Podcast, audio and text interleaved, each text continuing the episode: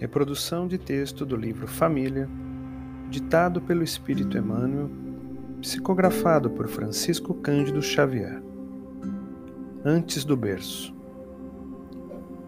Antes do berço, quase sempre, conhece a alma humana, plenamente desperta, grande parte dos débitos que lhe induzem o coração a remergulhar nas forças do plano físico.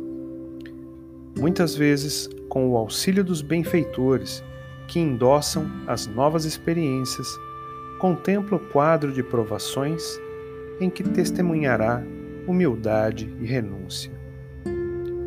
Muitos candidatos ao recomeço da aprendizagem na Terra, em semelhantes visões do limiar, tremem e choram, debatendo-se em clamoroso receio, acovardados à última hora.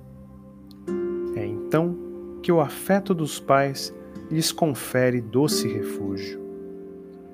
No clima nutriente do lar, aquietam as próprias ânsias, refazendo-se à luz do entendimento e da prece para o combate consigo mesmo na estrada redentora.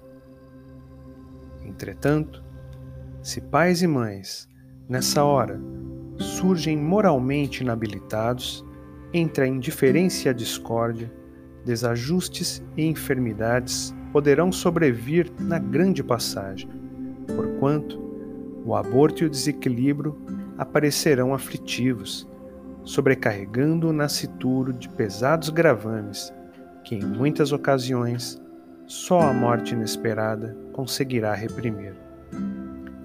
Pais amigos, guardai convosco, ante o berço terrestre, a oração e o carinho, a caridade e a paz, porque sois responsáveis, na luz da reencarnação, por aquele que volta, em nome do Senhor, a rogar-vos abrigo, a fim de burilar-se e servir, ofertando-vos, ao mesmo tempo, as mais nobres oportunidades de elevação. Emmanuel.